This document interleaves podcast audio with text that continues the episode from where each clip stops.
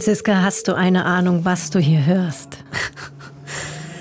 Es tönt unterirdisch von ganz tief unten und du lachst, aber nein, ich habe absolut keine Ahnung, was das für ein Geräusch ist. Unterirdisch äh, ist schon gar nicht so schlecht. Unter Wasser wäre noch besser. Das war ein Grönlandwal. Wow. 18 Meter können die lang werden und die haben riesige, ganz kräftige Köpfe, damit sie auch von unten, wenn sie auftauchen und atmen müssen, damit sie die dicken Eisdecken durchbrechen können. Und Franziska, so ein Grönlandwal hat die Schweizer Schriftstellerin Gianna Molinari vor kurzem gesehen. Fast bis zum Nordpol ist sie gereist, um für ihren neuen Roman zu recherchieren. Und ein Wal in freier Natur zu beobachten, das, hat sie mir erzählt, war für sie eines der eindrücklichsten Erlebnisse. Ich habe noch nie einen Wal gesehen und das ist auch ein, ja, ein Erlebnis, das mich sehr berührt hat. Einfach die Größe, ja, das Tier in dem Meer, das hat mich enorm fasziniert. Ja, und als Gianna Molinari mir das erzählt hat, habe ich zu ihr gesagt, mir wären beim Anblick eines Wals da draußen wahrscheinlich die Tränen gekommen. Ich habe brillant. es geht natürlich so ein bisschen in das romantische, ah, ein Wal, ah, Nordlichter gesehen. Und trotzdem ist es etwas, was mich mega berührt hat. Das große Tier in diesem unbekannten Raum. Also das kann ich total gut nachvollziehen, dass man da romantische Gefühle entwickelt, wenn man all die irgendwie ja auch sagenhaften und mhm. mythischen Tiere sieht. Geht es denn um das, um den Nordpol im, in der Gianna Molinari, ihrem neuen Buch? Genau, also es spielt, das Buch spielt zur Hälfte am Nordpol und wie Molinari diese Arktislandschaft beschreibt, also das Eis, den Schnee, das Meer, den Himmel, die Tiere, das hat mir wirklich extrem gut gefallen. Da guckt sie wirklich ganz genau hin und gleichzeitig hat mich dann bei diesen Beschreibungen das Buch auch ziemlich wehmütig gemacht, weil es geht natürlich auch darum, wie der Mensch die Natur zerstört und wie die Arktis buchstäblich wegschmilzt. Das kann man ja inzwischen gar nicht mehr ausblenden. Es gibt im Buch aber noch einen zweiten Schauplatz, nämlich ein abgelegenes Dorf, in dem nichts mehr wächst, außer der Hecke drumherum. Zwei nicht ganz so gewöhnliche Orte also, an die uns Gianna Molinari in ihrem neuen Roman mitnimmt. Hinter der Hecke die Welt heißt das Buch. Und darüber will ich jetzt mit dir reden, Franziska. Also, los. Das ist der Podcast Literaturclub 2 mit Buch. Ich bin Franziska Hirsbrunner. Und ich bin Katja Schönherr.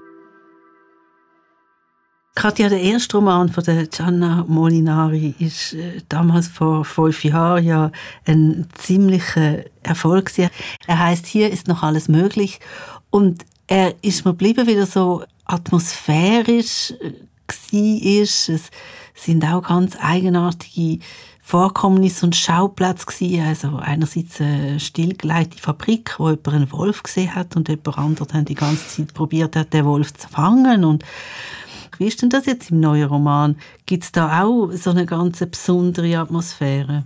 Naja, du, du merkst auf jeden Fall in dem neuen Buch auch wieder ihr Fable fürs Groteske und Surreale und auch fürs Märchenhafte. Ne? Also im ersten Buch der Wolf, jetzt in dem Buch die Hecke, da habe ich sofort an Dornröschen gedacht. Also diese Elemente hat man da auch jetzt wieder. Also man merkt ganz schnell, hinter der Hecke die Welt ist auch kein durchgehend realistisch anmutender Roman, sondern einer mit ziemlich ausgefallenen Ideen. Dann wenn wir doch einfach mal ja, die Ideen sortieren. Du hast gesagt, das Buch spielt am Nordpol und in einem Dorf. Erzähl doch mal, was passiert an diesen zwei Orten. Naja, also erstmal wechseln diese Kapitel immer ab. Also wir sind mal am Nordpol, dann wieder im Dorf, dann wieder am Nordpol und so weiter. Und Kommen wir mal zu den Arktis-Kapiteln. In denen geht es um eine Frau namens Dora, die ist Forscherin und die ist auf einem Expeditionsschiff im hohen Norden unterwegs. Und da sammelt sie Sedimentproben, also Bodenproben vom Meeresgrund und dann beschreibt sie immer, was sie vom Schiff aus beobachtet und was auch diese Eismeerlandschaft, die sie so gar nicht kennt, was die mit ihr macht. Ich würde vorschlagen, wir hören direkt mal rein ins Buch. Die Nadel dreht sich orientierungslos. Je näher am Nordpol, desto unzuverlässiger zeigt der Kompass die Richtung an. Dora hat gelernt, anhand des großen Wagens den Polarstern zu finden. Sie wünscht sich ein bisschen mehr Tier und ein bisschen weniger Mensch zu sein. Das Kälteempfinden eines Elches wäre nützlich. Ein Elch friert erst bei minus 40 Grad Celsius. Ihr scheint das Wort zu klein für dieses Tier. ELCH als ob zwischen E und L oder L und C ein Buchstabe fehlte oder viele Buchstaben. Sie wünscht sich aus der Haut wachsende Daunenfedern und die Fähigkeit, gewisse Körperteile für gewisse Zeiten einzufrieren und wieder aufzutauen, ohne dass sie Schaden nehmen würden. Mit Schäden an ihren Körperteilen würde Dora hier nicht weit kommen. Manchmal schaut sie in das Eismeer vor sich und möchte, dass ein Ungeheuer durch die Oberfläche bricht. Eines aus irgendeiner Sage oder Legende. Vielleicht ein Riesenkalmar. Besser ein Ungeheuer als diese Glattheit. Besser Bewegung als Stillstand. Die schnellsten Bewegungen machen Möwen und Wolken, gefolgt vom kaum sichtbaren Driften der Eisberge. Ich finde es sehr schön, wie da so ein Wunsch rauskommt, sich zu verwandeln, also jemand anders zu sein, als man ist und irgendwie näher an der Natur zu sein. Es ist auch, finde ich, sehr schön so in der Atmosphäre vom Erzählten und es hat einen gewissen Witz. Also wir haben jetzt etwas gehört von den Eindrücken von der Dora, der Wissenschaftlerin, die am Nordpol tätig ist und sozusagen der Gegenpol ist das Dorf mit der besonderen Hecke, wenn ich das richtig verstehe. Genau, und die Hecke, die war bei Gianna Molinari beim Schreiben zuerst da. Also das war für sie der Ausgangspunkt der Geschichte. Also das Dorf ist vor der Arktis da gewesen. Eigentlich ist die Hecke, Klaus. Alles hat mit der Hecke angefangen. Und im Roman hört sich die Hecke dann so an. Wie die Hecke ins Dorf gekommen war, wusste niemand. Vielleicht war zuerst die Hecke da gewesen und erst dann das Dorf. Vielleicht wurde die Hecke zur Abwehr des Windes gepflanzt, der hier fast immer über die Dächer der wenigen Häuser zog und ohne Hecke noch wildere Wege ginge. Vielleicht wurde sie aus ästhetischen Gründen gepflanzt oder als Sichtschutz, wobei unklar blieb, welchen Blick sie hätte verbergen sollen, den Blick nach draußen ins Umland oder den Blick von dort ins Dorf. Und das Dorf Franziska, das hat keinen Namen und wo es liegt, wird auch nicht gesagt. Wir erfahren eben nur von dieser Hecke. Und mir wurde diese Hecke beim Lesen so ein bisschen unheimlich. Gleichzeitig ist sie aber auch für die Leute da im Dorf so ja, wie die letzte Hoffnung, denn das war es auch wieder so eine schöne skurrile Idee gewesen von Gianna Molinari. Es kommen nämlich immer so Touristenbusse ins Dorf, um diese Hecke zu besichtigen. Also die Besucher bestaunen dann diese Hecke und spülen wenigstens ab und zu mal noch ein bisschen Geld in die Dorfkasse. Und so sicher ist, ganz viele Fotos auf Instagram. und, und diese Hecke ist sozusagen äh, das Einzige, was, ja, was diesem Dorf Wachstum bringt. Und sie ist auch das Einzige, was noch wächst. Ne? Was nämlich nicht mehr wächst, das sind die beiden Kinder im Ort. Die heißen Pina und Lobo. Die sind so ja, um die zehn Jahre alt. Es wird nicht gesagt, aber man schätzt sie so. Ja, und alle im Dorf warten nur darauf, dass diese Kinder jetzt bitte endlich mal ein oder zwei Zentimeter zulegen mögen. Ja, das, das ist nicht schön. Also ich finde, das ist einfach, wenn man das selber muss miterleben muss, dass das Kind nicht wächst, das ist einfach ziemlich schrecklich. Das sind halt die einzigen beiden im, im Dorf, ne? Und die mhm. sind auch keine Geschwister. Also man merkt schon, mh, hm, das hat jetzt vielleicht gar nichts Genetisches, sondern äh, was trifft die beide, obwohl sie gar nicht miteinander verwandt sind. Das macht es auch nochmal so ein bisschen unheimlich. Ja. Äh, also hast du eine Idee, für was der Wachstumsstopp könnte stehen von diesen Kindern? Du, ich ich könnte mir vorstellen, dass diese Kinder gar nicht mehr weiter wachsen wollen. Also wenn man das jetzt mal, ich glaube, man kann bei Gianna Molinari wirklich sehr viel metaphorisch lesen. Und wenn man das jetzt mal weiterdenkt in so einen größeren gesellschaftlichen Rahmen, dann könnte es ja schon dafür stehen, dass die nächste Generation sich von diesem Credo vom ewigen Wachstum, ja, verabschieden möchte oder sich dem zu verweigern versucht. Gianna Molinari jedenfalls hat mir im Interview erzählt, dass es ihr mit diesem Roman darum gegangen ist, die Themen Wachstum, Schrumpfen und Stillstand auszuloten. Das Motiv sicher von dem Wachstum einerseits, vom Schrumpfen andererseits und vom Stillstand, der nicht durch in der Mitte ist zwischen dem Wachstum und dem Schrumpfen. Ich glaube, die drei Motive, die haben mich von Anfang an begleitet im Schreiben von dem Roman und interessieren mich auch sehr. Und diese drei Motive, Wachstum, Schrumpfen, Stillstand, die kommen im Roman dann auch in beiden Erzählsträngen vor. Fangen wir mit dem Schrumpfen an. Ich glaube, das Schrumpfen im Arktisstrang ist ganz offensichtlich gekoppelt an das Eis, das schrumpft, verschwindet. Es hat dort aber natürlich auch Gegenbewegung, dass es ein Wachstum gibt durch das Schrumpfen, dass nämlich Handelsrouten wachsen. Es hat dort in dem Sinn auch ein Wachstum, absurderweise plötzlich drin. Und im Dorf hat es mit dem Wachstum äh, in, in, Verbindung mit dieser Hecke, wo wächst und wächst und wächst und wächst, wo nicht mehr aufhört und wo durch die enorme Größe aber auch so der Stolz von dem Dorf ist oder auch vor allem die Hoffnung von dem Dorf. Ähm, und es hat das Schrumpfen, das Motiv vom Schrumpfen, wo die Kinder betrifft, dass die zwar schrumpfen sie nicht, aber sie wachsen nicht. Das, dort ist eigentlich der Stillstand. Im Dorf passiert nichts, nicht mal Kinder wachsen. Dafür wächst die Hecke.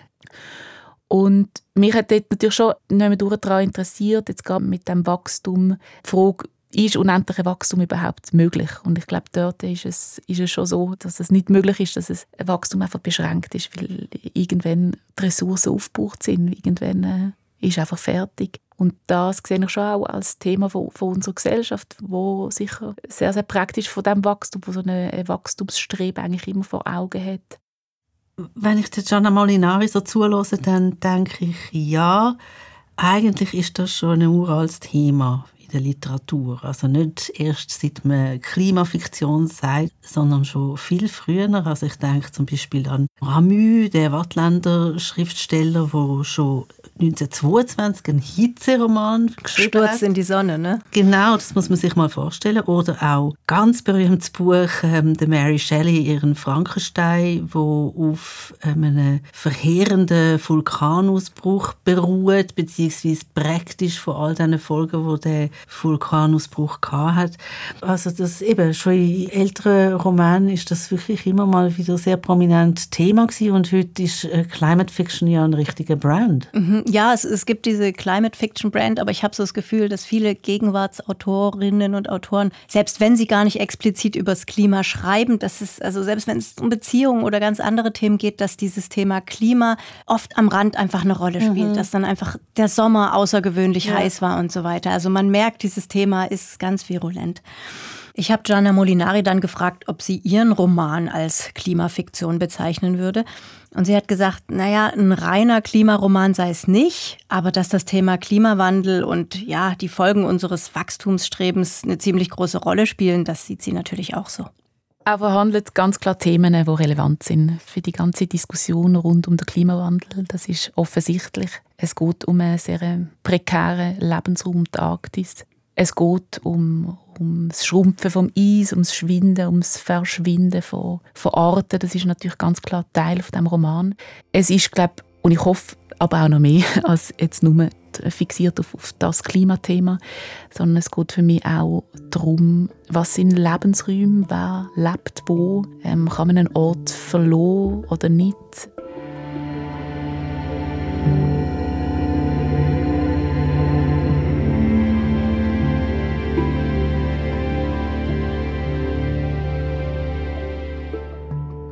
Katja, ehrlich gesagt, bringe ich so eine Hecke, einen Hag in einem kleinen Dorf und die riesige Arktis nicht wirklich auf einen Nenner. Mhm. Ich finde es ein bisschen gesucht. Ich vermute aber, es gibt eine Verbindung. genau, es gibt natürlich eine Verbindung. Diese Dora, die Forscherin, die in der, jetzt in der Arktis ist, die stammt nämlich aus diesem Dorf mit der Hecke und Pina, also eines der zwei nicht wachsenden Kinder, ist ihre Tochter. Also das ist so der Ast, der Heckenast, der die beiden miteinander verbindet. Und die Pina im Dorf, die vermisst ihre Mutter natürlich wahnsinnig und äh, auch die Dora in der Arktis denkt sehr viel an ihre Tochter und die schickt ihr deshalb immer so Sprachnachrichten. Und in diesen Nachrichten erzählt Dora eben ihrer Tochter Geschichten aus der Arktis und beschreibt ihr, was sie dort sieht. Ja, und in diesen Erzählstrang von der Arktis hat Gianna Molinari ganz viel von dem einfließen lassen, was sie selbst während ihrer Grönland-Expedition beobachtet hat. Ich habe ja erzählt, sie ist selbst zum Recherchieren äh, nach Grönland gefahren. Und im Gespräch habe ich sie dann auch gefragt, was sie neben dem Grönlandwal auf der Reise am meisten beeindruckt hat. Dass ich Sachen gesehen habe, die ich noch nie gesehen habe. Und glaube wirklich angefangen bei dieser Landschaft. Mein Auge hat das einfach noch nie gesehen. Auch die Frage nach ähm, Grössenverhältnis. Das hat dann vielleicht wie auch wieder mit dem Roman zu tun von Wachsen und Schrumpfen etc. Aber wirklich, wie, wie, wie tut das Auge die Landschaft ähm, warnen und wie kann man die Distanzen zum Beispiel abschätzen oder eben überhaupt nicht abschätzen? Das hat mich extrem überrascht, vor allem wenn man eben auf dem Boot ist und sieht, der Gletscher oder die Eisberge, man hat überhaupt kein Gefühl für, für die Umgebung oder ich. Mir ist das komplett fremd. Ich glaube wirklich, dass das Fremdsein an einem Ort, das hat mich überrascht oder einfach auch, auch nachhaltig jetzt irgendwie beeindruckt.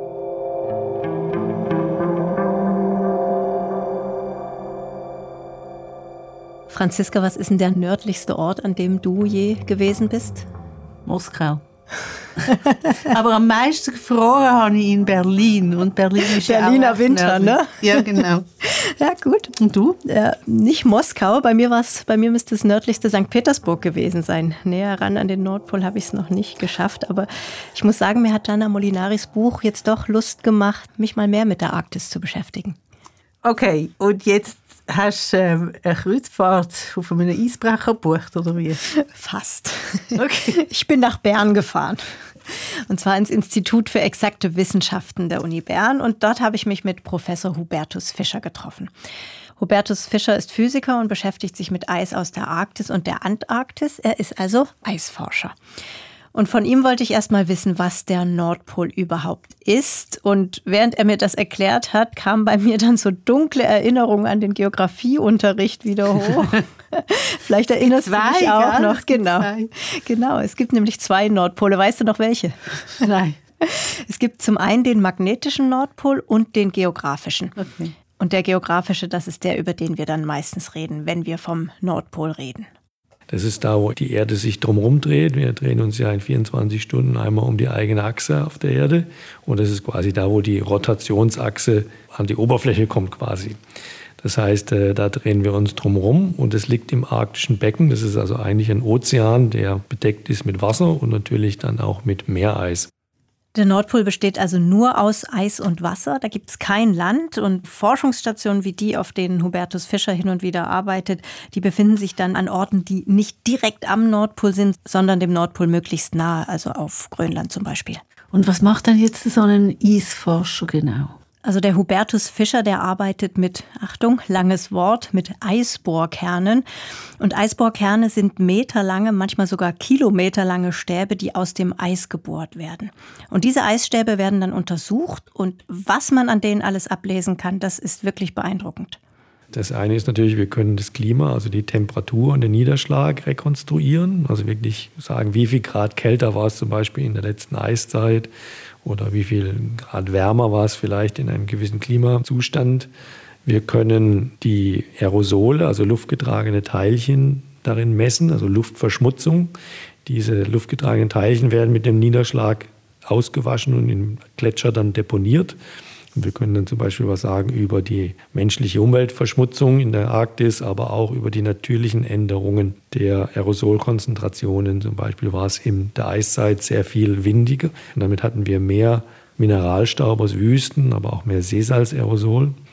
Aber das große Besondere an Eiskernen ist, dass Eis, Gletschereis eben nicht nur aus gefrorenem Wasser besteht, sondern dass da auch kleine Luftblasen eingeschlossen sind. Und diese Luftblasen konservieren tatsächlich die vergangene Atmosphäre und sind das einzige Archiv, um zum Beispiel direkt die Treibhausgaskonzentration in der Vergangenheit messen zu können. Wir wissen also zum Beispiel, was die CO2-Konzentration war über die letzten 800.000 Jahre anhand unserer Messungen. Ja, und all diese Daten, Hubertus Fischer hat es gesagt, die reichen momentan 800.000 Jahre zurück. Aber Fischer arbeitet jetzt mit seinem Team daran, bis zu 1,5 Millionen Jahre zurückgehen zu können. So, und dann habe ich noch erfahren, Franziska, dass die Uni Bern zwei Eislager hat, in denen diese Eisbohrkerne aufbewahrt werden. Und da habe ich mir gedacht, wenn das jetzt mit der Eisbrecherkreuzfahrt nichts wird, dann will ich wenigstens mal in so einen Eisraum. Zwei Eisräume gibt es im Keller des Instituts, an dem Fischer arbeitet. In dem einen herrschen minus 50 Grad. Was? Minus 50? Ja, minus 50. Dort durfte ich auch nicht rein, das sei zu gefährlich. Aber in den mit minus 25 Grad, in den hat mich Hubertus Fischer hineingelassen, mit dicker Daunenjacke, die ich vorher anziehen musste. Den Raum muss man sich so vorstellen, da stehen dann so mehrere Styroporkisten, die sind gefüllt mit Eisbohrkernen vom Nordpol und vom Südpol. Die werden jetzt eben nach und nach untersucht. Und eine dieser Kisten hat Hubertus Fischer für mich aufgemacht. Okay, es ist kalt. So sehen also diese Styroporkisten aus, in denen dann diese Eiskerne gelagert werden. Das ist tatsächlich ein Eiskern hier aus der Antarktis. Und Sie sehen, das kommt jetzt hier aus ungefähr 126 Meter Tiefe. Ähm, mit bloßem Auge sieht man dann nicht viel. Ja, das sind jetzt einfach lange Eisstäbe in Plastikfolien eingewickelt. Genau. Also jeder Eiskern hat ungefähr 10 cm Durchmesser und ist jetzt auf einen Meter Länge gesägt. Und wir haben also eine, eine komplette Reihe von eben 1 Meter Stücken von oben bis nach unten durch. Und äh, der besteht also aus allen Schneefällen, die in der Vergangenheit gefallen sind. die fallen an die Oberfläche und dann wird dieser Schnee langsam verdichtet und bildet dann irgendwann Gletschereis. Der Trick, den wir machen, ist, wir bohren von oben durch eine komplette Sammlung von einzelnen Niederschlagsereignissen und je tiefer wir kommen, desto älter sind die. Und dann musste ich natürlich schnell wieder raus aus dem Eislager, damit diese wertvollen Proben keinen Schaden nehmen. Außerdem wusste ich auch nicht, wie lange mein Mikrofon bei minus 25 Grad standhält. Aber eine Frage, die mich dann beim Rausgehen noch beschäftigt hat, war, wenn jetzt so viel an diesen Polen geforscht wird, ob man damit dann nicht gleichzeitig diese arktischen und antarktischen Lebensräume zerstört. Hubertus Fischer kennt diese Frage natürlich. Das Problem ist halt vor allem die Energie, die man braucht, um da überhaupt hinzukommen. Also wenn man da einen Eisbohrkern nimmt, der Schnee wird dadurch nicht kontaminiert. Die Spuren, die man hinterlässt, die sind bei der nächsten Sturm sind die wieder weg. Aber man muss natürlich mit dem Flugzeug dahin, man muss das Material mit dem Schiff dahin transportieren. Also da wird schon auch sehr viel CO2 emittiert. Aber für diese wichtigen wissenschaftlichen Ergebnisse, die man nicht anders kriegen kann, ist das, glaube ich, schon gerechtfertigt. Aber wir müssen schon alle auch in der Polarforschung gucken, wie können wir unseren CO2-Fußabdruck verringern. Das ist ein wichtiges Thema jetzt.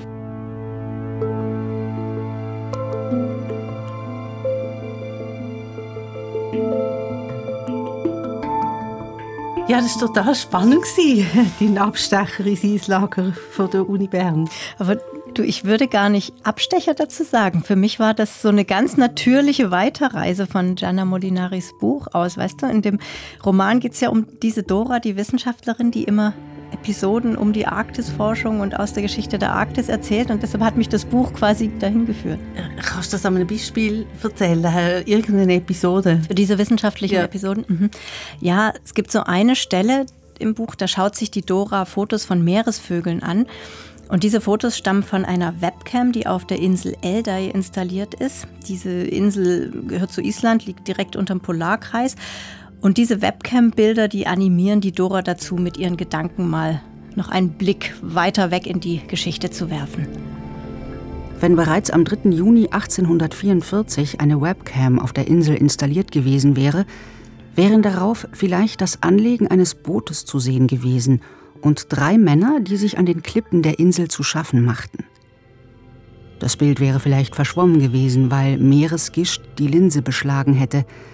Vielleicht aber wäre auf dem Bild nicht gestochen scharf, aber dennoch gut erkennbar gewesen, wie zwei große Vögel, Pinguinen sehr ähnlich sehende Riesenalke, hastig über die Insel liefen, wie drei Männer ihnen hinterhereilten, wie einer der Männer einen der Vögel erwischte und erwürgte – und wie der zweite der Männer den zweiten Vogel jagte, der einen Hang hochlief, ihn zu fassen versuchte, wie der Vogel entkam, aber nicht für lange, wie der zweite Mann ihn einholte und den Vogel ebenfalls erwürgte.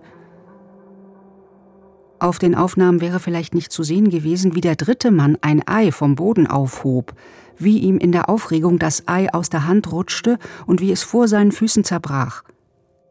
Auch wäre der Aufprall des Eis auf den Boden nicht zu hören gewesen, zu laut wäre das Geschrei der Männer, zu laut das Rauschen der Brandung gewesen. Zurück auf dem Festland wurden die beiden toten Riesenalke von einem Apotheker konserviert und einem dänischen Sammler übergeben.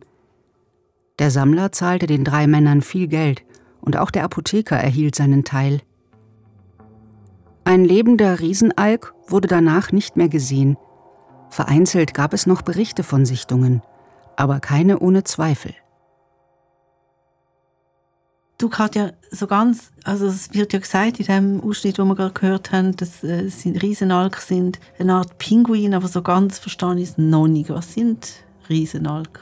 Ja, das ist so ein, so ein, Meeresvogel, der aber eben inzwischen ausgestorben ist. Und die sahen aus wie Pinguine, also genauso schwarz-weiß. Ich glaube, der Schnabel so ein bisschen gebogener. Und wie Pinguine konnten die eben nur schwimmen und laufen, aber nicht fliegen. Und vor knapp 200 Jahren waren das einfach so beliebte Sammlerstücke, dass die Sammler die quasi selbst ausgerottet haben. Also ähm, in dem Sinn eine tragische, aber auch nicht wirklich eine neue Geschichte, oder? Das hat es ja immer wieder gegeben. Der Mensch, der aus wissenschaftlichem Interesse oder auch ähm, ja, aus Sammlerinteresse so in die Natur eingreift. Das den Forschungsgegenstand selber zerstört. Genau. Mhm. Diese zwei weltweit letzten Riesenalke, von denen da in diesem Buchausschnitt die Rede war, die kann man sich übrigens heute noch anschauen. Die stehen im Naturkundemuseum in Kopenhagen. Eingelegt in Formaldehyd.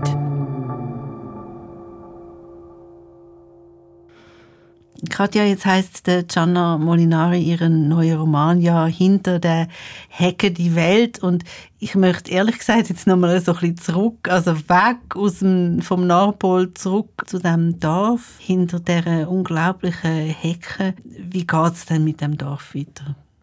Du, da passiert noch so einiges. Die Hecke wird dann auch noch beschädigt und so weiter. Also da will ich jetzt aber auch gar nicht so viel verraten. Also es passiert noch einiges, aber grundsätzlich muss man bei dem Roman schon wissen, das ist keine Geschichte, die von der Handlung lebt oder ja, wo es darum geht, eine Actionszene nach der nächsten äh, loszuballern, sondern es ist ein Roman, der sich wirklich Zeit nimmt, alles ganz genau zu beobachten. Und was ich auch so schön fand, ist, man hat durch diese vielen Symbole ganz viel Spielraum zum Interpretieren. Ne? Also sich zu fragen, wofür steht diese Hecke? Steht die fürs Wuchern des Kapitalismus vielleicht oder Natürlich auch die Frage, warum wachsen die Kinder nicht? Oder auch die Frage, wird diese Dora nach ihrer Arktis-Expedition überhaupt in das Dorf zu ihrer Tochter zurückkehren? Also da gab es für mich ganz viele Fragen, über die ich beim Lesen nachgedacht habe und auch danach noch. Und wie steht es mit der Gianna Molinari? Hat sie dir äh, Welle oder können sagen, wie sie das für sich selber so gewichtet, die viele Fragen? Ich habe es natürlich versucht, aber da habe ich bei ihr auf Granit oder eben auf einen Eisblock gebissen. Ich tue mich dem wie ein bisschen entziehen, aber äh, ich glaube, das ist dann vielleicht tatsächlich auch das Leseerlebnis oder hoffentlich auch das Schöne an diesem Buch, dass man wirklich sehr viel selber auch kann, kann reingehen kann, eigener Interpretation und das vielleicht fast spannender ist, als wenn die Autorin schon alles sagt, wie sie es jetzt genau meint. Das war der Podcast Literaturclub 2 mit Buch mit Katja Schönherr und mit Franziska Hirsbrunn. Produktion Barbara Peter, Sounddesign Michael Studer. Der Roman, über den wir heute gesprochen haben, heißt Hinter der Hecke die Welt. Er stammt von Gianna Molinari, hat 200 Seiten und ist im Aufbauverlag erschienen. Die Ausschnitte aus dem Buch hat Lara Körte vorgelesen.